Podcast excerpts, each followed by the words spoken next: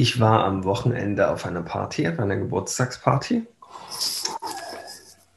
Und da habe ich äh, was, was festgestellt, dass ich, äh, was der Lockdown so mit mir macht. Mhm. Und das fand ich ganz interessant. Vielleicht geht es vielen so. Nämlich, man bewegt sich ja so im Lockdown wie in so einer Bubble. Ja, man sieht immer wieder dieselben Menschen, hat so seine Routine mit diesen Menschen und äh, begegnet vielleicht in dieser geschützten Atmosphäre zu Hause einigen Menschen auch via Zoom. Und das ist auch alles ganz sicher und, und abgeklärt und äh, lässt sich routiniert handeln. Und äh, wenn es, äh, mir ist es dann am Wochenende bei der Party so gegangen, dass ich erstmal total überfordert war von diesem Praxisschock, neue Menschen kennenlernen.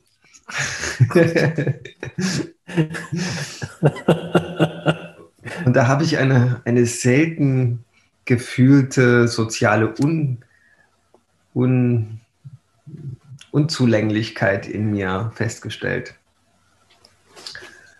Und das musste ich erstmal verdauen. Und das konnte ich zum Glück dann äh, gestern äh, ganz gut kompensieren, indem ich mich wieder in die in soziale Aktivitäten gestürzt habe in Form eines Umzugs. da habe ich viele vertraute Gesichter wieder getroffen und das war sehr, sehr schön.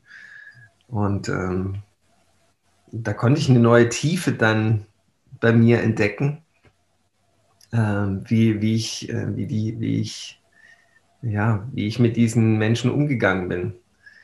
Eben aus dieser Frage, dieser inneren Frage, bin ich wirklich sozial äh, unzulänglich? Ja, das war ganz spannend. Und es hatte auf einmal eine ganz neue Tiefe, weil ich eben davor zwei Tage äh, gefühlt habe, ähm, wie das ist, wenn man auf einmal nicht mehr dazugehört, weil man vollkommen hm, draußen ist und äh, äh, ja, überhaupt keine Souveränität mehr hat. Das hat mich äh, die letzten Tage so beschäftigt. Und ja. Ja, es hat sich so, also wenn man beim Sonntag bleiben oder Montag war, glaube ich, die Party, da, da hatte ich wie so Ladehemmung ja, ich war total verunsichert äh, und hm, das, was in mir war, das konnte überhaupt nicht raus. Ich hatte gar keinen Zugriff auf das, was eigentlich in mir ist in diesem Moment, weil einfach diese vielen Menschen mich so überfordert haben, äh, dass ich, äh, hm, ja, das war eine ganz krasse Energie, die dann äh, die dann in mir war, die, die eben nicht in dem Moment raus konnte, sondern sich dann so anstauen musste. Und ja, ich glaube, das ist ein Lockdown-Phänomen, was, was, was gerade vielleicht vielen Menschen so geht, wenn man aus diesem sozialen Training so raus katapultiert wird. Ja, und das kann schwer wirklich äh, Zoom und digitale Welt zu ersetzen das, das ist so meine Erkenntnis daraus. Und das geht nur, wenn man sich dem wieder stellt und einfach wieder die, das trainiert, dann kommt es wieder ganz schnell. Aber erstmal ist es als Phänomen da und ich denke, das, das ist so eins der wichtigsten Dinge, eins der nährendsten Dinge, wenn man richtig Menschenkontakt hat. Ja. Das lässt sich schwer in der Höhle im Himalaya äh, ersetzen.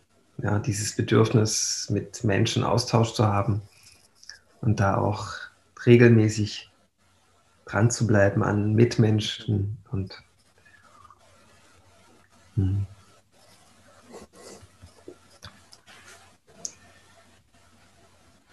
Ja, kennst du das Phänomen oder ist es dir ja. gänzlich unbekannt? Ich kenne das. Nö, nö, nö, nö, nö, überhaupt nicht. Also ich hätte es sogar ein bisschen vom Lockdown entkoppelt. So, weil diese Erfahrung, auf eine Party zu kommen und mich da total falsch und verloren zu fühlen, die kenne ich. Die kenne ich schon mein ganzes Leben. Und so wie du es beschrieben hast, wurde mir bewusst, dass es quasi wie so ein doppelt äh, quasi getrennt sein. Einerseits fühle ich mich dem Umfeld null verbunden und bin aber auch mit mir nie verbunden. Also so wie, wie so eine potenziertes Verlorensein, wo ja eigentlich ist es ja ein Moment, wo du scheinbar ganz viel Verbindung hast, weil so viele Menschen da sind.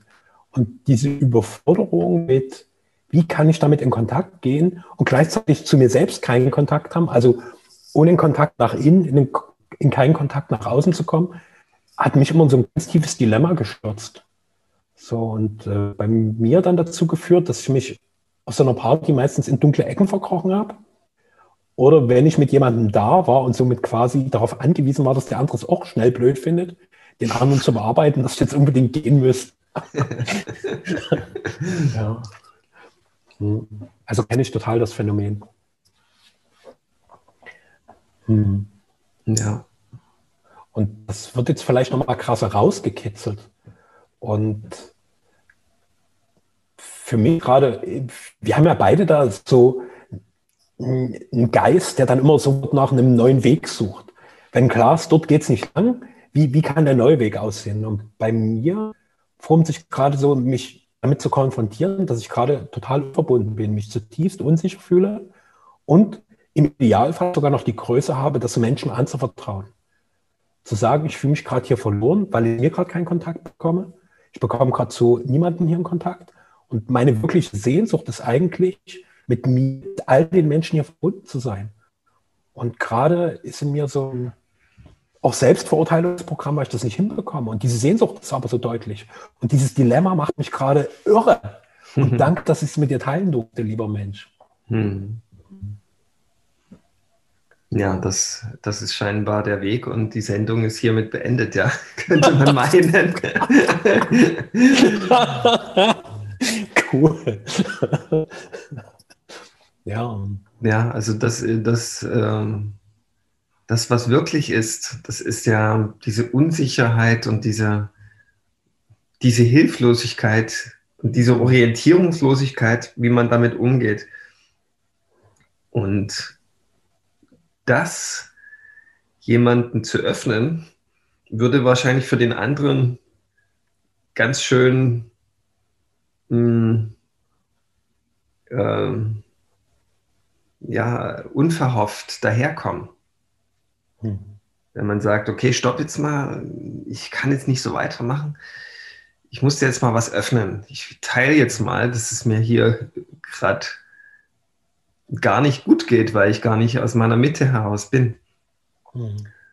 Und dann, wenn ich mir aber jetzt vorstelle, dass, dass das jemand ähm, mir gegenüber so öffnen würde, dann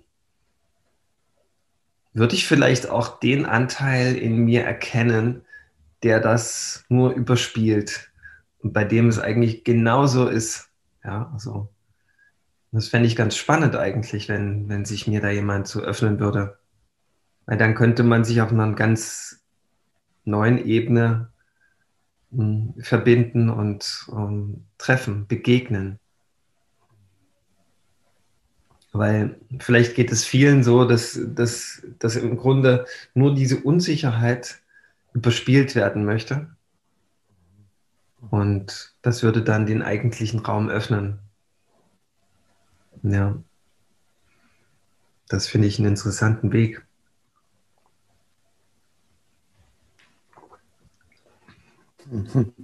Danke, dass du schon mal einen Schritt weiter gegangen bist.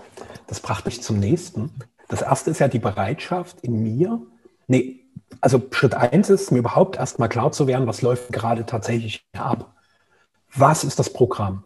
Und das Programm ist getrennt sein, sowohl im Außen wie auch im Innen. Ich erkenne es und ich erkenne, was das in mir bewirkt. Unsicherheit, Hilflosigkeit, Flucht oder so innere Erstarrung. Also so fest werden. Und gleichzeitig läuft in mir das Programm, oh ich muss ja jetzt irgendwie sozial performen. So, und, und dort kommt dann quasi die Maskerade über das eigentliche Geschehen. Und äh, ich gehe in so einen ganz oberflächlichen Smalltalk, also mir drin ist totale Panik, so aufgrund all dessen, was ich gerade beschrieben habe und gleichzeitig kommt jetzt noch dazu, die Idee, hoffentlich checkt keiner, dass ich innerlich zutiefst verunsichert bin. Also hoffentlich sieht keiner, dass ich nur mit einer Maskerade hier rumhample und gerade die ganze Zeit einen Schauspiele. Also das alles wahrzunehmen und dann kommt für mich der nächste Schritt, die Bereitschaft, das nach außen zu öffnen. Und dort merkte ich, ups, da kommen bei mir sofort Ängste, was ist, wenn andere damit nicht umgehen kann? Sag, oh Gott, was bist du für einer? Oder wenn er mir dumme Ratschläge gibt, weil das, Einzige, was ich in dem Moment wirklich bräuchte, ist Präsenz. Ich brauche von dem anderen gar nichts, außer dass ich mich zeigen darf. Quasi wie so eine Art seelische Strip-Show. Ich lasse mal alle Masken fallen und gebe mich komplett nackt hin. Also quasi mit meinem inneren Wesen. Und bitte sieh es einfach nur. Kommentier nicht, sag nicht, oh, das sieht aber scheiße aus an dir, das müsstest du anders machen. Oder mach keine dumme Betroffenheitsgrimate, sondern hör mich einfach nur. Hm. Was würde passieren, wenn, wenn der andere dann doch diese anderen Dinge auspackt? Wie gute Ratschläge geben? Ja. Ähm, das wäre wär der Worst Case in dem Fall, ja? Genau. Meine Und. Verantwortung, mir über mein Bedürfnis klar zu sein, ihn darum zu bitten, mich einfach nur zu hören. Also mir quasi diesen Raum, also zu erbitten. Also nicht einfordern, gib mir den, sondern mir bitte zu äußern, zu sagen, ich bräuchte gerade von dir einfach Präsenz, dass du mich hörst. Und manchmal wird es mir erst bewusst, indem der andere scheinbar meine Grenze überschreitet. Also meine Angstschwelle ist ja, wenn der mir jetzt einen scheiß Ratschlag gibt und weil das, was dahinter steht, der Ratschlag ist ja quasi wie der Impuls von außen, du darfst nicht sein, wie du bist. Sei jetzt bloß nicht unsicher, sondern mach jetzt bitte die drei Schritte, damit du jetzt als super souveräner Partylöwe weiterhin deine Runde durch die Geburtstagsparty ziehen kannst. So, und dort hat auch wieder Bewusstsein für mich, klar zu sagen, was hätte ich gern von dir. Und meine Erfahrung ist schon nur, das geäußert zu haben, verändert den Raum, dass der andere es manchmal auch meistens nicht mehr erfüllen muss, sondern dieses wieder zu mir stehen, zu dem, was ich wirklich bin. Weil das, was du ja beschrieben hast, ist ja mehrfach mich verraten. Also meine Wirklichkeit mehrfach verraten und die dann auch noch hinter einer blöden Maske maximal verkauft zu haben. Also das ist ja die ultimative Prostitution meines wahrhaftigen Wesens. Und habe aber alles gemacht, niemand anders. Ja.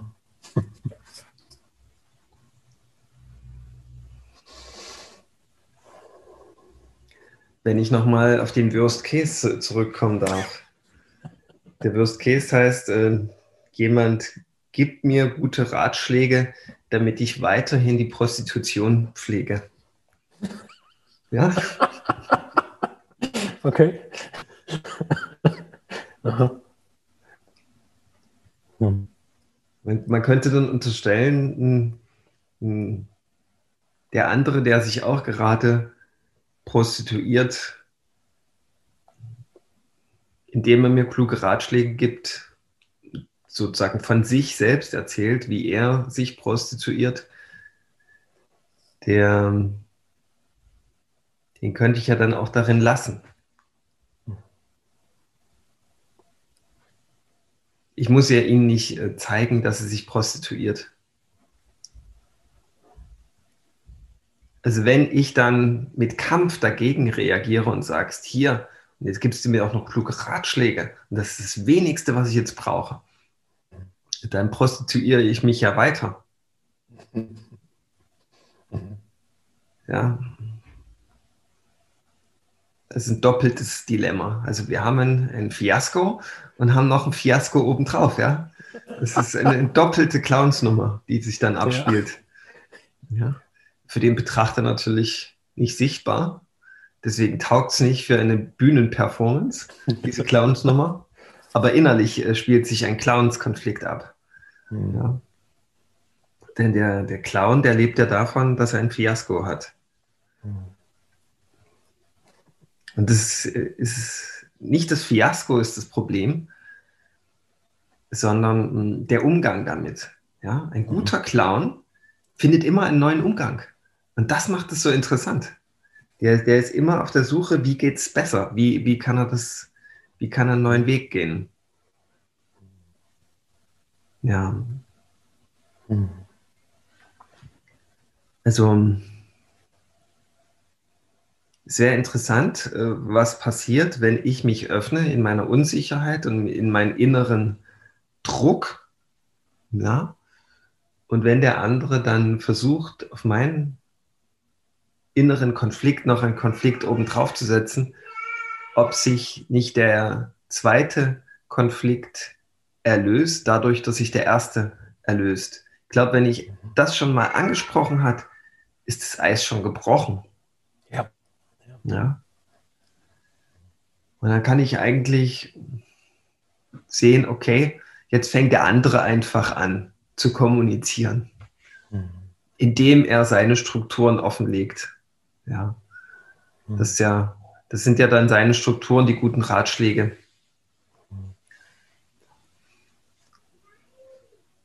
wäre dann zu erkunden, wie, wie souverän kann ich mir die Ratschläge, die er von sich selbst erzählt, dann anhören, weil er redet ja auch bloß von sich. Ja, ich habe von mir begonnen, wahrhaftig zu reden und er redet dann. Er tut natürlich so, als würde er mir was Gutes tun und äh, als, als würde er mir helfen wollen, aber tatsächlich redet er von sich, wie jeder immer von sich redet.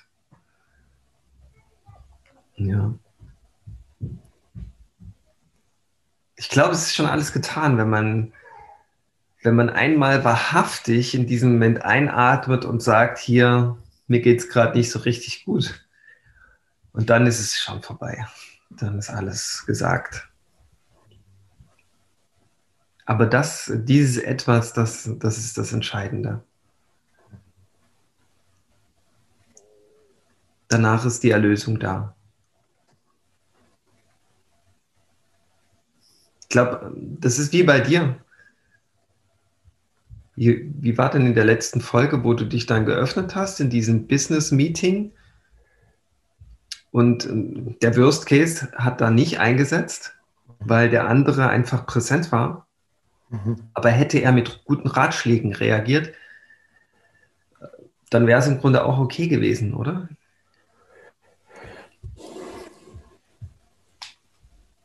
Also es hätte gerade dadurch, dass wir immer tiefer in eine Verbindung gehen, wo es darum geht, wir bauen gemeinsam was auf, spielt ja Vertrauen eine ganz große Rolle. Mhm. Und Vertrauen ist ja in dem Moment, in dem ich mich einfach mal zeige, mhm. kann ich dem anderen mich anvertrauen in dem Sinne? Ja. Und ist er bereit, mich so zu nehmen, wie ich gerade bin? Und es gab dann noch eine weitere Eskalationsstufe in unserem Miteinander am Wochenende. Also ah, ja, quasi, okay. ja, wo, wo ich gemerkt habe, oh, also mein wahrhaftiges Gefühl ist, mir geht es gerade echt auf den Sack, wie das mit uns läuft. Ich bin echt angekotzt. So, das habe ich bisher nie gezeigt, weil ich, weil diese auch Wut, auch meine Enttäuschung, die wollte ich nicht zeigen. Und habe dann halt ihm gesagt, hey, wir müssen noch mal reden.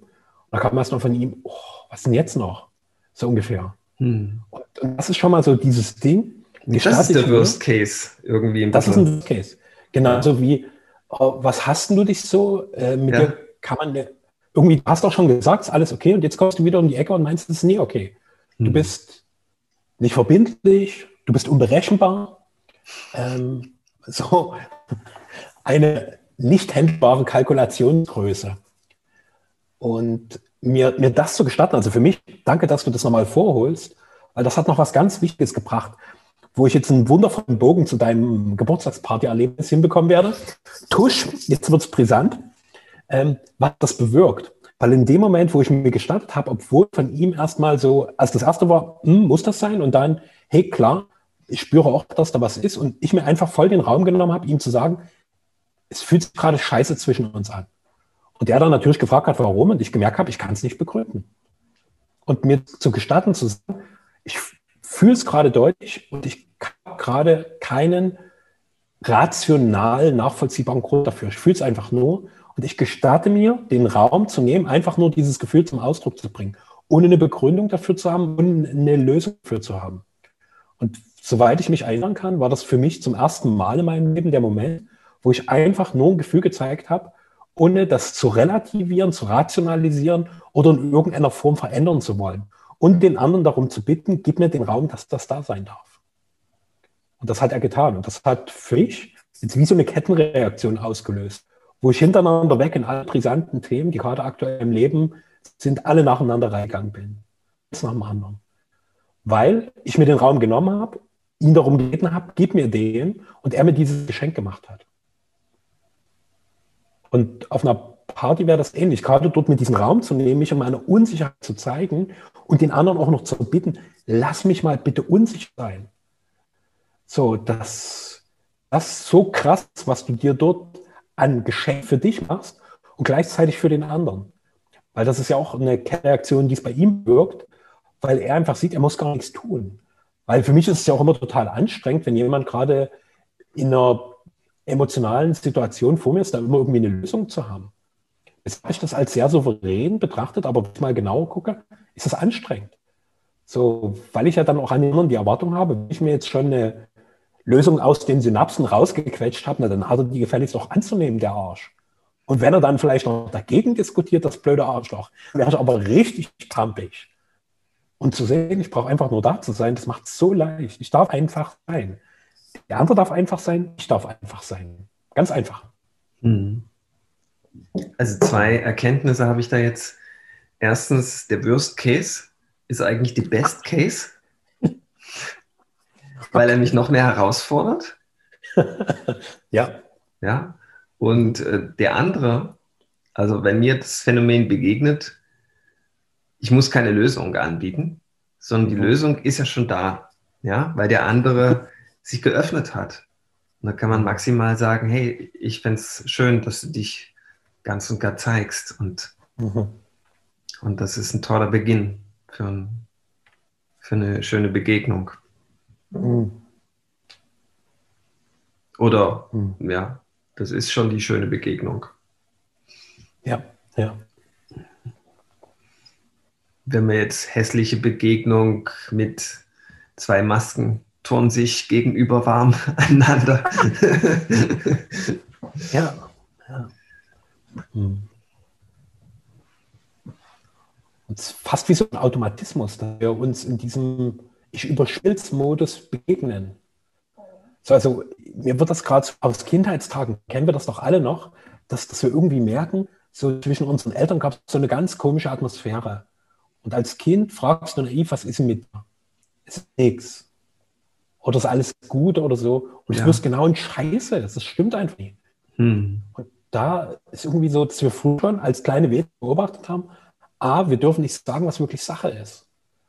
Und dort über diese krasse Hürde zu gehen, zu sagen, ich mache es aber trotzdem, weil mich das so krass, es ist erstens ein übelst krasser Selbstverrat und zweitens, ich halte mich permanent im inneren Gefängnis, indem ich an Lebendigkeit, an Freude, an Liebe permanent einbüße.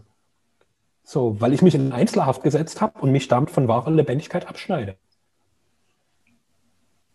Mhm.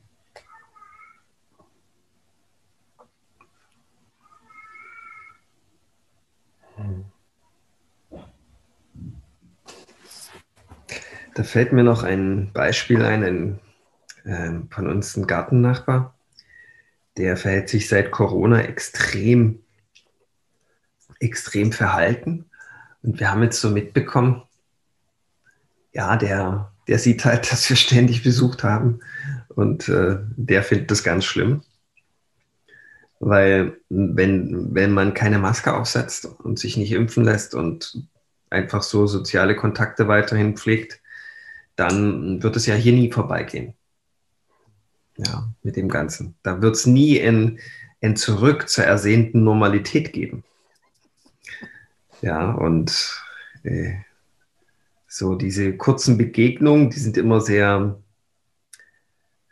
sehr, sehr verhalten und sehr von dem geprägt, na, ich bin ihm weiter wohlgesonnen, damit er sich an meiner Liebe erinnert, äh, wer er wirklich ist, ja, so. Und ähm, das macht die Fronten aber im Grunde nur verhärteter. Ja, das ist so ein altes, altes ähm, Bild von Liebe leben. Mhm. Gute Miene zum bösen Spiel. Mhm. so Friede, Freude, Eierkuchen. Ja. Und ähm, ich habe seit geraumer Zeit so große Lust auf diese Konfrontation und ich äh, äh, suche nach dem Moment oder ich, äh, ich, ähm, ich halt Ausschau nach diesem Moment der Begegnung, wo ich ihn darauf anspreche, wann, äh, wann ähm, was, was eigentlich los ist. Komischerweise, seitdem ich dieses Bedürfnis in mir trage, zeigt sich dieser Mensch nicht mehr. er ist wie von der Bildfläche verschwunden. Und ja, vielleicht ist das damit äh, schon getan, mit dieser Bereitschaft, wahrhaftig Dinge anzusprechen. Weil im Zwischenmenschlichen, man muss sich gar nicht begegnen, um verbunden zu sein. Aber diese Bereitschaft für Verbindung, indem man an das Dynamische, an das Dynamit, an, das, an den Sprengstoff sozusagen rangeht, die ist das Entscheidende. Ja. Das hat gar nichts damit zu tun oder mit diesem Fall, dass man dem anderen mal sagen will, wie scheiße man ihn findet. Das ist, das ist ja gar nicht der Punkt, sondern einfach, dass man die Bereitschaft mitbringt, Dinge zu klären, die im Raum stehen und die die Liebe nicht fließen lassen.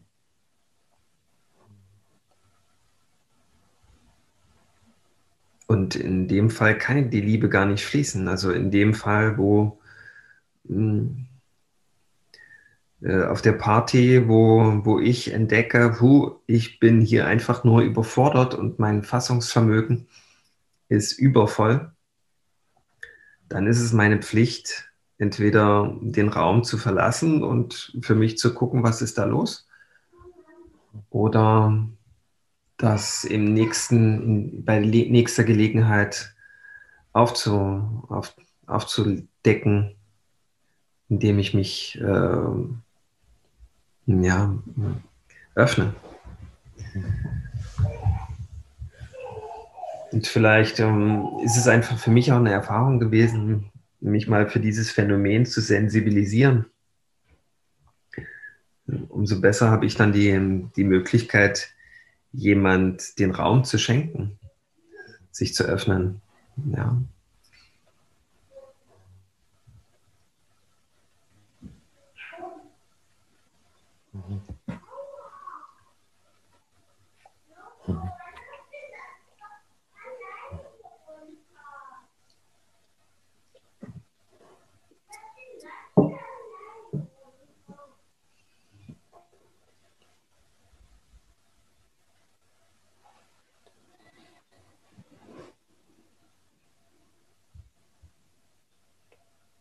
Ich spüre, dass was wir gerade besprechen, dass das einen grundlegenden Wandel für alle unsere Verbindung, für unsere Beziehung bedeutet. Die Bereitschaft zur Wahrhaftigkeit. Und ich mag da gerne noch ein paar andere aktuelle Erlebnisse teilen. Eins ist aus dem Online-Männerkreis, den ich alle 14 Tage mit realisiere. Und der war mal super intensiv. Und da ging es auch so, also es ging da um sehr, sehr tiefe Themen, um Trennung, die Beziehung zur Mutter, zu Vater, um die Bedeutung, die diese Beziehung für den Weg in die bedingungslose Liebe hat. Und dann ging es halt so darum, was, was Liebe denn ist. Und da gab, wurde halt deutlich, dass wir durchaus ein sehr verklärtes Bild von Liebe haben. Vor allen Dingen immer so, so in dem Sinne von liebevoll ist, immer ganz warmherzig und einfach kuschelig ist. Und da kam von einem Mann, der sich sehr, sehr tief geöffnet hat, dass das nicht für ihn Liebe ist, sondern Liebe ist für ihn das konsequent nahe zu dem, was ist. Das ist Liebe. Und das hat mich nochmal sehr berührt, auch gerade in dem ganzen Kontext. Da waren 17 Männer zusammen, quasi, die, die sich da geöffnet haben und da in so einem Feld einer, der diese Liebe nochmal so auf den Punkt gebracht hat. Und da auch immer wieder zu sehen, dieses Ja zu mir, zu dem, was ich gerade wirklich bin und nicht zu dem, was ich vor meinem eigenen konstruierten Selbstbild meine, sein zu müssen oder wo ich das Umfeld dafür verantwortlich mache, weil ich mir erwarten das von mir. So, ich habe ja noch nie gefragt, also ich habe mein ganzes Leben immer Ideen gehabt, was andere von mir erwarten ohne mal konkret zu fragen, hey, passt auf, in mir ist gerade diese Idee, was das, dass ihr das und das von mir wollt, stimmt das überhaupt? Ist das überhaupt richtig? Also mal diese ganzen Illusionen, die ich mir über mich selbst, über das Leben und über die anderen erschaffen habe, die einfach platzen zu lassen. Mich selbst zu enttäuschen. Und dort beginnt einfach ein Weg in Größe, Freiheit und innere Weite, weil ich mir gestatte, dass ich einfach so sein darf, wie ich bin. So nicht mehr zum dressierten Dackel mache, nur weil ich meine, dass ich so sein muss, dass ich in diesem Leben funktioniere. Und mir diese Freiheit zu geben. Die Freiheit der Wahrhaftigkeit, ja. Hm. Ja. Also die, die Wahrhaftigkeit, der, der steht immer so gern. Die Konsequenz der Enttäuschung gegenüber. Mhm. Mhm. Oder noch präziser ausgedrückt, die, nicht die Konsequenz der Enttäuschung, sondern die Angst vor der Enttäuschung. Ja, ich habe gerade festgestellt, da war jemand im Raum bei dieser Party. Mit der verbindet mich ein, ein ganz längerer Weg schon. Und dieser, diese Erinnerung an diese länger dagewesene Verbindung, also dieses, äh, diese gemeinsame Erfahrung, die haben wir gemeinsam nie angesprochen. Und das habe ich da auch gefühlt. Und vielleicht äh, war das die Heilung, dass ich diesem Menschen gegenüber diese alte Erfahrungsebene öffne. Wo ich immer unsicher bin, ob der andere Mensch sich dieser überhaupt noch erinnern kann. Und ich glaube, das war dieses, was eigentlich ja, in die Öffnung kommen wollte. Da wäre das, ich fühle mich unsicher oder hilflos oder blockiert, das wäre im Grunde erstmal nur die erste Schicht gewesen. Die darunterliegende war dieses mit diesen speziellen Menschen. Das wird mir gerade sehr bewusst. Das war mir in dem Moment schon bewusst, aber dieser Hinweis der Seele war einfach zu, zu klein zu, zu, ja, zu, zu zart. Ja, das konnte sich nicht zeigen, weil, weil dieses, diese körperliche Befindlichkeit war zu dominant. Die muss erstmal gehalten werden irgendwie. Und das, ähm, ja. Und da, da ist eben da dieses, diese Angst vor einer schlimmen Reaktion des anderen der sich da vielleicht gar nicht so hm, positiv äh, erinnert an diese Zeit. Und wenn ich da genau bin, erinnere ich mich nicht so positiv an diese Zeit. Ja, und da die Übertragung auf den anderen, der hat die genauso negativen Erinnerungen und deswegen sprechen wir die besser nicht an. Ja, wer weiß aber, auf jeden Fall waren es ja sehr wichtige Etappen im Leben. Mhm. Und äh, ich finde es immer irgendwie abgeschmackt, wenn jemand sagt, oder wenn mir jemand so Gespräche eröffnet von wegen, ah, hätte ich damals das und das gemacht. Hm. Und so diesen Nachjammern von Ereignissen und verpassten Gelegenheiten im Leben. Das finde ich irgendwie immer so undankbar. Und ich finde es eine schlimme Angewohnheit, so zu lamentieren, was wäre, wenn ich damals das und das gemacht hätte. Und das kann man natürlich philosophisch mal betrachten, aber hm, ich finde, da gibt es dann im Grunde nur hm, eine Erkenntnis, dass man so mit dem Jetzt so hadert und mit dem Jetzt nicht zufrieden ist. Und deswegen versucht man die Vergangenheit zu verändern. Ja, steckt da so fest. Und äh, vielleicht äh, kann ich mir dann einfach das äh, Thema da nochmal ansehen. Ja. Man weiß auch, offen gesagt, hm, ist das ja noch so, so ein vollkommen unbeleuchtetes Mysterium, wie oft haben wir uns eigentlich schon mal gesehen? Also nicht bloß in diesem Leben, sondern auch in allen davorigen Leben. Vielleicht haben wir mit allen Menschen, die wir so kennen, Verbindungen über viele Leben hinweg. Ja, und wahrscheinlich ist da nicht immer nur Friede, Freude, äh, Sonnenschein passiert. Ja, es wird wahrscheinlich oftmals äh, so gelaufen sein, dass wir uns im Streit und im Konflikt getrennt haben. Und mh, hm, es wäre natürlich äh, geil, wenn uns das alles bewusst wäre. Und vermutlich dort, wo wir diese Spannung erleben und wo wir uns dann in eine Maskerade flüchten, und das kann ja überall sein, auf, unabhängig auf Partys, alles ist ja irgendwie eine Party, dann könnte das der Fall sein. Dann könnte dieser Befund im Raum stehen, dass wir beim letzten Mal nicht friedlich auseinandergegangen sind. Und wir, wir tun aber so, als wäre das so gewesen. Und hilfreich wäre, wenn wir im Unwissen darüber sind, wie, wie im Unfrieden, wie das genau stattgefunden hat, zu erkennen, okay, hier ist eine Spannung, wollen wir uns dieser Spannung mal stellen. Und nicht, dass es im Vordergrund stehen müsste, aber man hätte dann die Möglichkeit zumindest und ja, die Gelegenheit, auf diese vorhergehenden Leben zurückzugreifen. Man könnte jetzt vorschnell sagen, das ist überhaupt nicht wichtig. Wichtig ist in dieser Ebene der Weltlichkeit ja erstmal, dass wir das getan haben und diese Spannung nochmal ähm, gemeinsam durchleben. Und wenn wir aber sagen, ah, das ist gar nicht wichtig, das, die früheren Leben zu, zu beleuchten.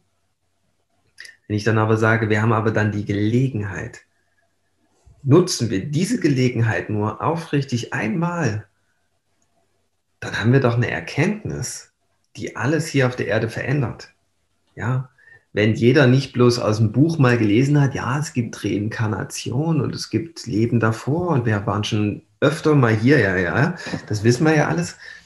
Aber ist es wirklich ein Wissen, ähm, auf das wir, was wirklich aus uns selbst herausgekommen ist? Das ist nämlich nochmal ein Unterschied. Wenn uns dann wirklich das Wissen zu uns kommt, was wir mit diesen Menschen im vorhergehenden Leben zu tun hatten, dann erzählt es doch, wir sind unendliche Wesen. Wir kommen immer wieder. Und ähm, wir sind dazu da, diese, ähm, diese neuen Erfahrungen des neuen Lebens wieder neu zu meistern. Und vielleicht sogar mit diesem Fundus und mit dem Bewusstsein von vielen davorliegenden Leben. Und das würde doch alles verändern. Ja. Also ich denke, wir leiden alle unter diesem Gefangensein in dieser Weltlichkeit. Ja, und ähm, wir meistern die Weltlichkeit mit, mit Maskeraden. Und das ist, äh, das, äh, ich denke, das ist an der Zeit, das zu beenden, das Spiel. Das erzählen uns jetzt die Masken da draußen auch. Es gibt nicht wirklich eine Gefahr, außer die Gefahr, die über die Medienwelt transportiert wird, von immer wieder neuen Mutationen von Coronaviren. Die Wahrheit ist, es gab schon immer Coronaviren und die haben sich natürlich immer wieder mutiert, weil das sind ja irgendwie höhere Lebewesen. Das sind äh, Wesen, die sind gar nicht reduziert auf ein, auf ein kleines Partikel.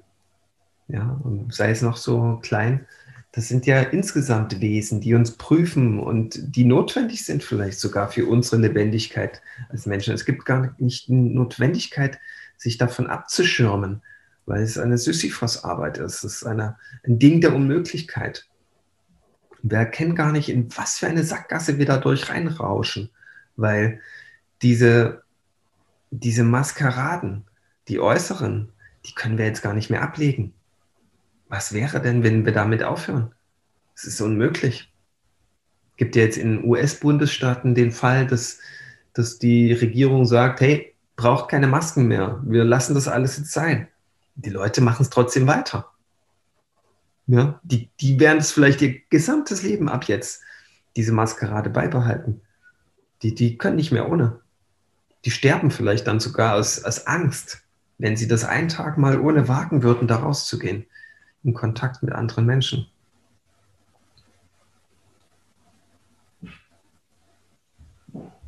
Die, die Angst ist ja eine Todesangst.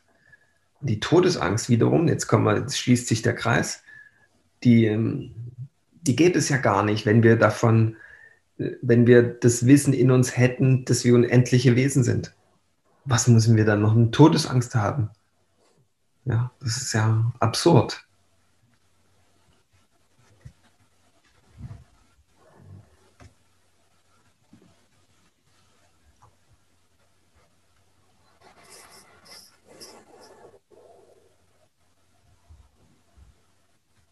Also die Medien haben es einfach gut geschickt geschafft. Man hätte es sich nicht besser ausdenken können, dass, dass, dass alle Menschen weltweit in Angst und Schrecken sind. Und ähm, es ist kein Weg in Sicht, dass sich dieser einmal indizierte Angst und Schrecken jemals auflösen kann. Der wird einfach nur noch gesteigert. Aber ein Zurück gibt es gerade irgendwie nicht so richtig. Dort will ich gern intervenieren. Und meine Intervention ist auch wieder ein Kreisschluss. Also wir haben heute so ein wunderbares, sich immer wieder gut schließen Themen, dass genau das, was so unser Weg für die Partysituation wäre, genau der Weg, der kollektiv da ist. Zu gucken, was ist wahrhaftig da. Wahrhaftig ist beispielsweise, dass ich glaube, dass mir was passieren könnte und ich totale Angst habe, dass es einsetzt. Und ich deswegen zu anderen auf Abstand gehe. Dass ich gleichzeitig spüre, dass es mir damit nicht gut geht, aber ich gerade hilflos bin, weil ich doch denke, wenn ich das jetzt lasse, dann sterbe ich sofort. Also mich einfach erstmal mit der Wahrheit zu zeigen, anstatt konsequent daran festzuhalten. Weil dieses konsequent an der Maske festzuhalten, ich brauche die unbedingt, ich brauche die unbedingt, anstatt dahinter zu gucken, worum geht es wirklich. Es geht darum, dass damit eine Angst verbunden ist, dass wenn ich darauf verzichte, was passiert, was nicht hochgefährlich ist. Und wenn es beispielsweise nur ist, ich selber zweifle schon längst an dem ganzen Unsinn, aber ich sehe halt, es rennen alle mit Maske rum und ich will nicht der Einzige sein, der anders ist. Und deswegen passe ich mich dem sozialen Druck an. Und dort wahr zu sein und mich idealerweise mit dieser Wahrheit zu zeigen.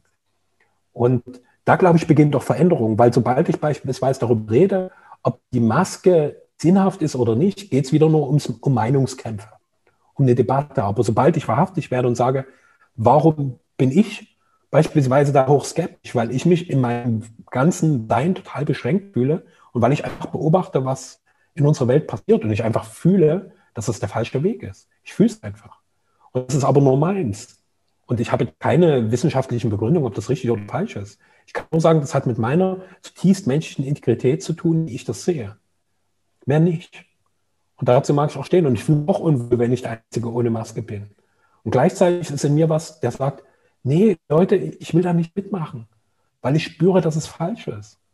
Ich mag auch eure ganzen Nachrichten nicht hören, weil ich spüre, dass was da drüber kommt, ist eine ganz schreckliche Energie von Angst und Furcht. Und ich gucke mich in meinem Leben um und ich sehe kein Massensterben. Ich sehe es nicht. Ich erlebe es nicht, nirgends. In meiner konkreten sozialen Blase. Das, was ich wirklich live erlebe. Und das ist meine Wahrheit. Und dafür kann ich stehen. Alles andere sind auch nur übernommene Meinungen. So, ob das jetzt aus öffentlichen Massenmedien oder aus alternativen Medien die Gegeninformation ist, ist immer nur ein Ping-Pong hin und her. Mhm. Ja. Und da kann ich mich damit zeigen, mit dieser Unsicherheit. Ja. Auch mit der Angst vor totaler Ausgrenzung. Du trägst keine Maske, du bist nicht geimpft. Und da ist ja dieses große Stigma, was vermeintlich über mir lauert. Ich bin quasi wie ein Selbstmordattentäter, der mitten durch mein Umfeld läuft. Und das Krasse ist, der sprengt sich nicht mal, der Typ. So, ich gehe nicht kaputt. Also ich lebe weiter und bringe aber den anderen den Tod. Das ist ja quasi die subtile Kraft darin. Und keiner will ja für die anderen Menschen todbringend sein. Und das ist sehr, sehr krass, was wir uns da konstruiert haben. Ja. Und dort zu sehen, zu sagen, es fällt mir schwer, diese Idee, wo ich vermute, dass ihr die habt, wenn offensichtlich wird, dass ich diesen Scheiß nicht mitmache, dass ihr so über mich denken könnt, die bringt mich noch am ehesten dazu mitzumachen, weil ich nicht will, dass ihr mich so anseht. Hm. Als wäre ich eine Gefahr für euch. Weil ich will euch doch nur lieben. Ja. Hm. Aber genau, Jesus hätte wahrscheinlich äh, auch keine Maske aufgesetzt und ihn hätten sie dann dafür gekreuzigt, ja. Okay. Die Kreuzigung, die findet hier statt. Ja. Und, und das spürt man.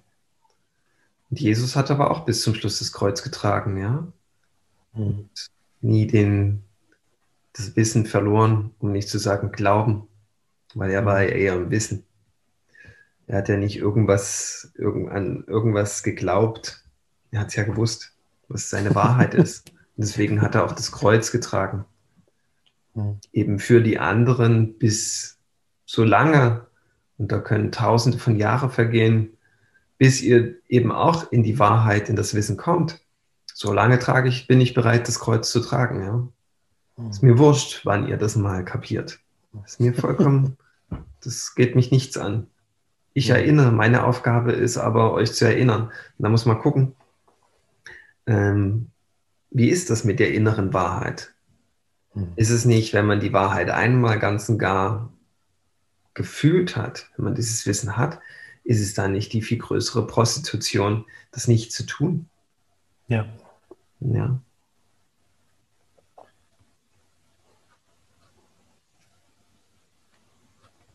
Ja, also was, man könnte jetzt ganz provokativ sagen, es findet gerade eine, um jetzt mal wieder einen Kreis zu schließen, eine Massenprostitution statt. Eine Massenmaskenprostitution. ja.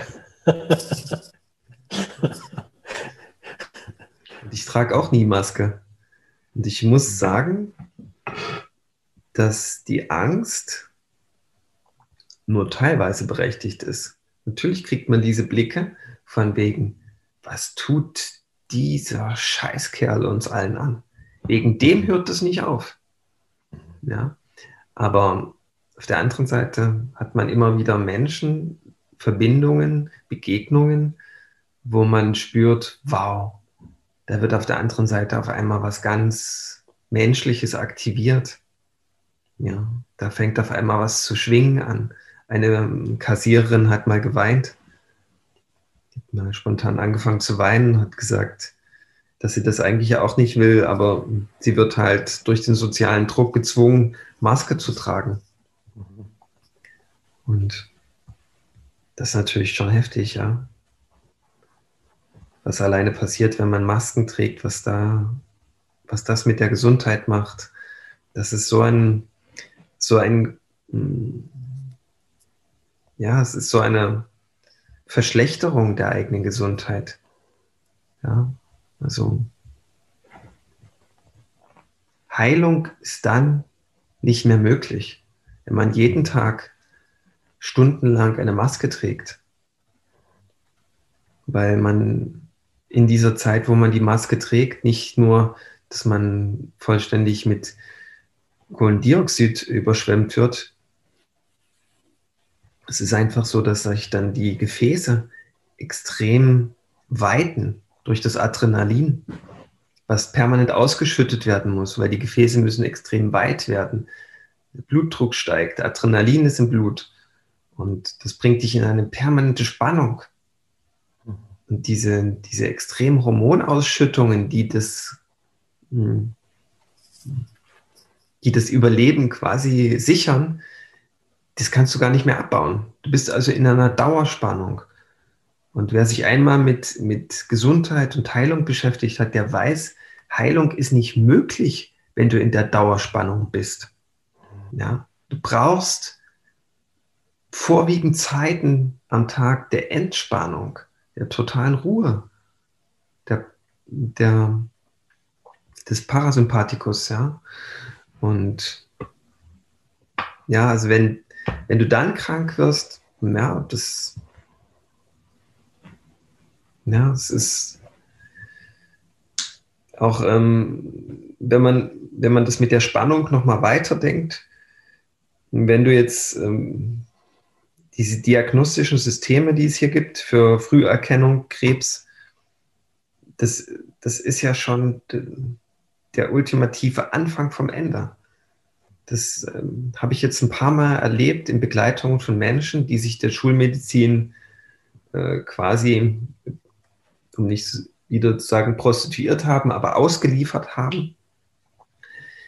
Die bekommen ja dann die, die Vorsuche, Untersuchungen, die dienen ja nur dazu, die Leute zu funneln, wie es im Business heißt, ja. Also in das System reinzuschleusen. So 50 Prozent könnte man sagen, haben dann Positivbefund und haben Krebs. Und wenn es soweit ist, dann kommen die da nie wieder raus aus diesem Funnel. Ja, weil die sind ja dann da drin. Die werden dann therapiert du lebst dann mit dieser, mit diesen Stigmata, dass du das hast. Das kriegst du nicht wieder los. Nur die Schulmedizin ist so geschickt, die baut die Hoffnung auf, dass, dass, dass du doch noch mal gesund wirst. Durch dies und das. Also durch ganz giftige Behandlungen. Die meisten sterben ja nicht am Krebs, sondern an der Behandlung.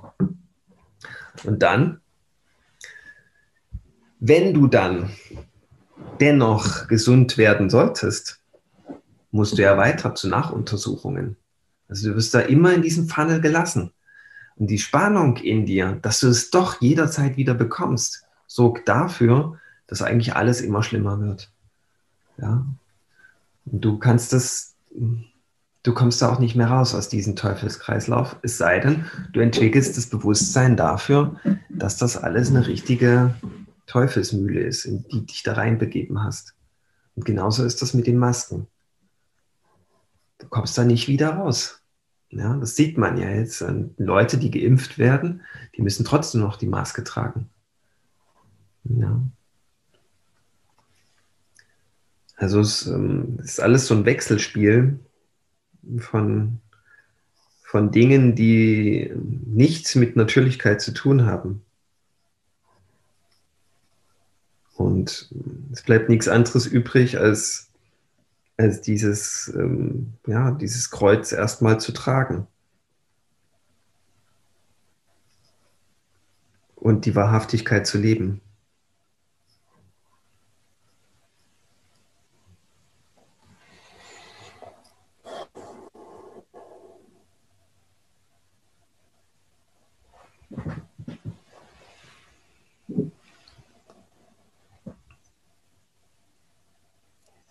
Bei dem, was du gerade beschrieben hast, fand ich sehr faszinierend die Parallele zu diesen unsichtbaren Masken, die wir tragen. Also dem, wo, wohinter wir unser wirkliches Wesen verstecken. Also so wie wir hinter der Maske unser Gesicht verstecken, verstecken hinter den Masken unser wahres Wesen. Mhm. Das erzeugt ja auch eine permanente Grundspannung. Ja. Weil ich einerseits Energie aufwenden muss, um diese Maskerade irgendwie liefern zu können. Und gleichzeitig müssen da jede Menge Sicherungsmechanismen sein, damit bloß keiner durchschaut, dass ich die ganze Zeit nur so tue. Das ist halt echt abgefahren. Das ist so, so abgefahren, was da passiert. Und für mich ist gerade so, wo du das beschrieben hast, also ich habe immer mal wieder diesen Impuls gehabt, dass einfach nur jetzt offensichtlich gemacht wird, was ohnehin die ganze Zeit läuft. Dass wir uns alle hinter Masken verstecken und dass es kaum Menschen gibt, die bereit sind zu sagen, das bin ich. Sieh mich, wie ich wirklich bin. Ich zeige mich, wie ich wirklich bin. Und ich gebe dir nicht nur irgendwie so ein paar kleine Häppchen, von denen ich meine, dass ich die liefern müsste, um sozial weiterhin kompatibel zu sein. Und das ist doch eine echt erbärmliche Gesellschaft, in der wir leben, wenn wir uns nur mit so einer Häppchen-Methodik irgendwie versuchen, von Verbindung zu Verbindung zu hangeln und immer mehr an dieser Oberflächlichkeit ersticken. Und jetzt wird es halt noch offensichtlicher. Ja. weil so, wie wir das Leben hingestellt bekommen, diese vielen verschiedenen Formen von Normalitäten, die sind halt nicht das Nährende, wofür wir hier hergekommen sind. das, ähm, das gilt es dabei zu entdecken und dann die richtigen Konsequenzen daraus zu ziehen. Ja, ich denke, da, ich weiß nicht, was da noch passieren muss. Für mich ist da schon längst das Fass voll. Aber vielleicht geht da noch mehr. Mir fehlt da allerdings die Fantasie.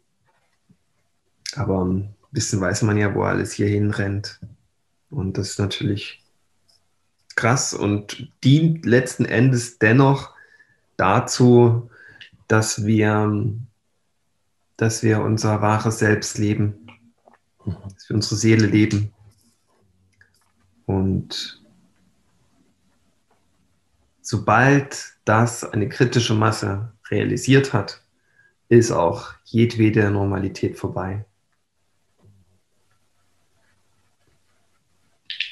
Dann ist die Natürlichkeit übrig weil das ganze System funktioniert ja ausschließlich nur, weil alle mitmachen. Mhm. Weil alle so obrigkeitshörig sind, dass einfach mitgemacht wird, was gesagt wird durch, die, durch den Fernseher und durch das Radio. Das ist eine Massenhypnose ohne Ende. Ein Experiment, wie es wahrscheinlich noch niemals in der Form gegeben hat. Und doch wurden wir Schritt für Schritt an diese Hörigkeit herangeführt. Ja, das ist ja nicht erst seit gestern. Es gab ja genau genommen ab 2000 und wahrscheinlich davor auch jedes Jahr schon irgendein Versuch, uns dermaßen Angst einzujagen, dass wir wirklich alles mitmachen, was die Obrigkeit von uns verlangt. Ja, es gab jedes Jahr sowas wie Vogelgrippe, Schweinegrippe. Es gab wirklich jedes Jahr wenn man mal zurückspult, jedes Jahr gab es so, so, solche Ereignisse. Und das waren wahrscheinlich alles bloß Tests. Irgendwann haben sie ernst gemacht. Ja. Und das Experiment weltweit äh, durchgezogen. Ja.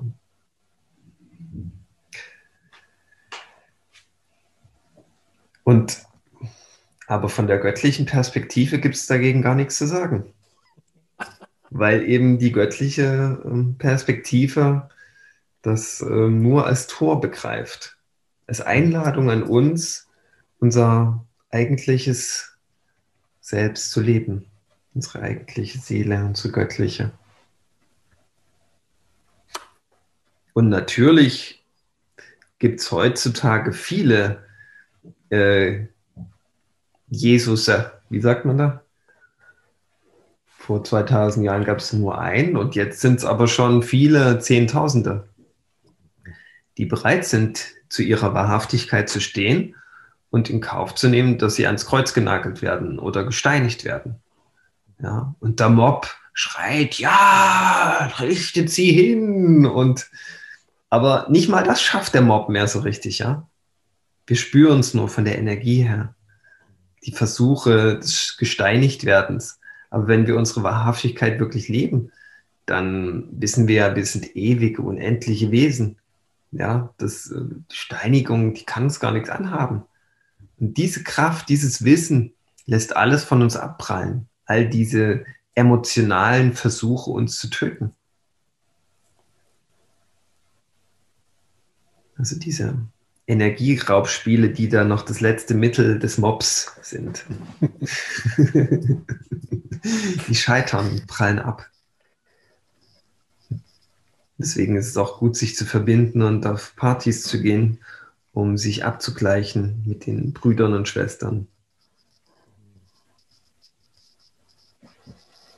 Mit den anderen Jesusen, oder wie sagt man?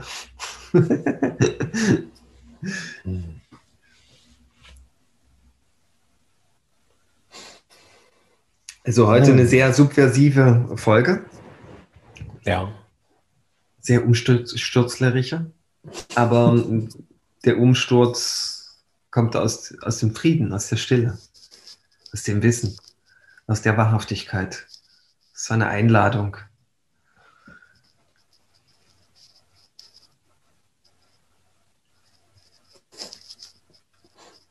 Und vielleicht noch äh, eine Ergänzung, wer Lust hat, sich hier zu treffen. Auch gern hm, Stimmen der Rebellion von der anderen Seite, der ist herzlich eingeladen, sich hier auf unsere Seite einzutragen und dann mit uns in den Dialog zu finden. Ja, gern. Immer der finale Donnerstag jeden Monats gibt es von uns die öffentliche Episode, wo jeder, der dabei sein mag, gern dabei sein kann. So unten in unseren Shownotes ist der entsprechende Website-Link. Draufklicken, E-Mail hinterlassen. Wir schicken dir eine Einladung und freuen uns auf die gemeinsame Exkursion. Ist das schon kommende Woche, ja? Ist das schon kommende Woche? Gute Frage. Mm, mm, ja, 25. Yep. Nächste Woche. 25.03.2021. Da bin ich sehr gespannt, wer sich, wer sich stellt und genau. wer den Mut mitbringt. Weil im Grunde geht es ja auch nur darum, sich mit dem zu zeigen, was wirklich ist. Ja, ja. Und dann treffen wir uns in unseren jeweiligen göttlichen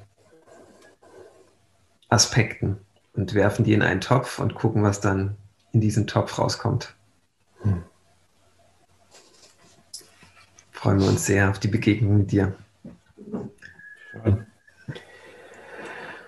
Danke fürs Lauschen, fürs dich inspirieren und bewegen lassen.